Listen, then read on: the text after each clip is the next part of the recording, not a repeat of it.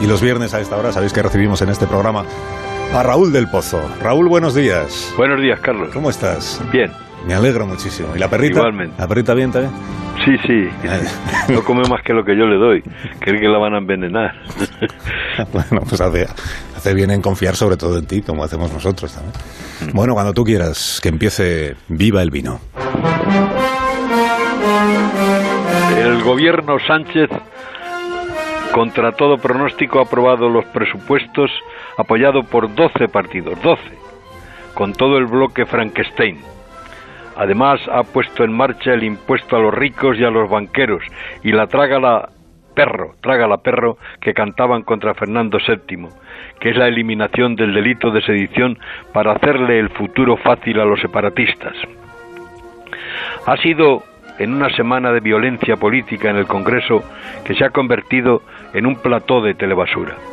El escándalo estalló cuando la diputada de Vox, Carla Toscano, llamó a Irene Montero libertadora de violadores y añadió, su único mérito académico es haber estudiado en profundidad a Pablo Iglesias. Irene salió llorando del Congreso. Al día siguiente toda la Cámara, con la excepción de Vox, le dedicó una ovación cerrada. La intervención de Carla Toscano ha reforzado la imagen de Irene Montero, que recibió un aplauso de dos minutos.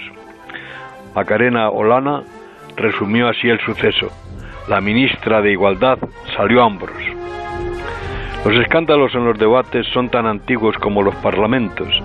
En la libertad florecieron las burlas ingeniosas y las ironías crueles. Desde las asambleas de la Edad de Oro de Atenas, donde se burlaban de la cabeza en forma de cebolla de Pericles y llamaban prostituta a Aspasia de Mileto, su esposa, hasta la modernidad, nunca se ha dejado de insultar. Churchill le dijo fea a una diputada que le llamó borracho. En el Parlamento español crece la política del odio y si esto sigue así pueden terminar a tortazos.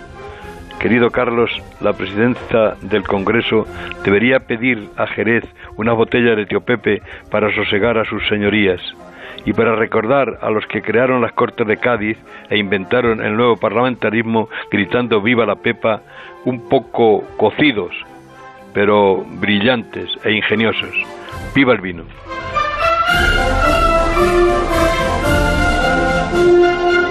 Deseo que tengas un día estupendo. Y Raúl yo también te lo deseo a ti, querido Carlos. Gran fin de semana, cuídate mucho. Y hasta el viernes Un que abrazo. viene. Adiós, adiós, adiós.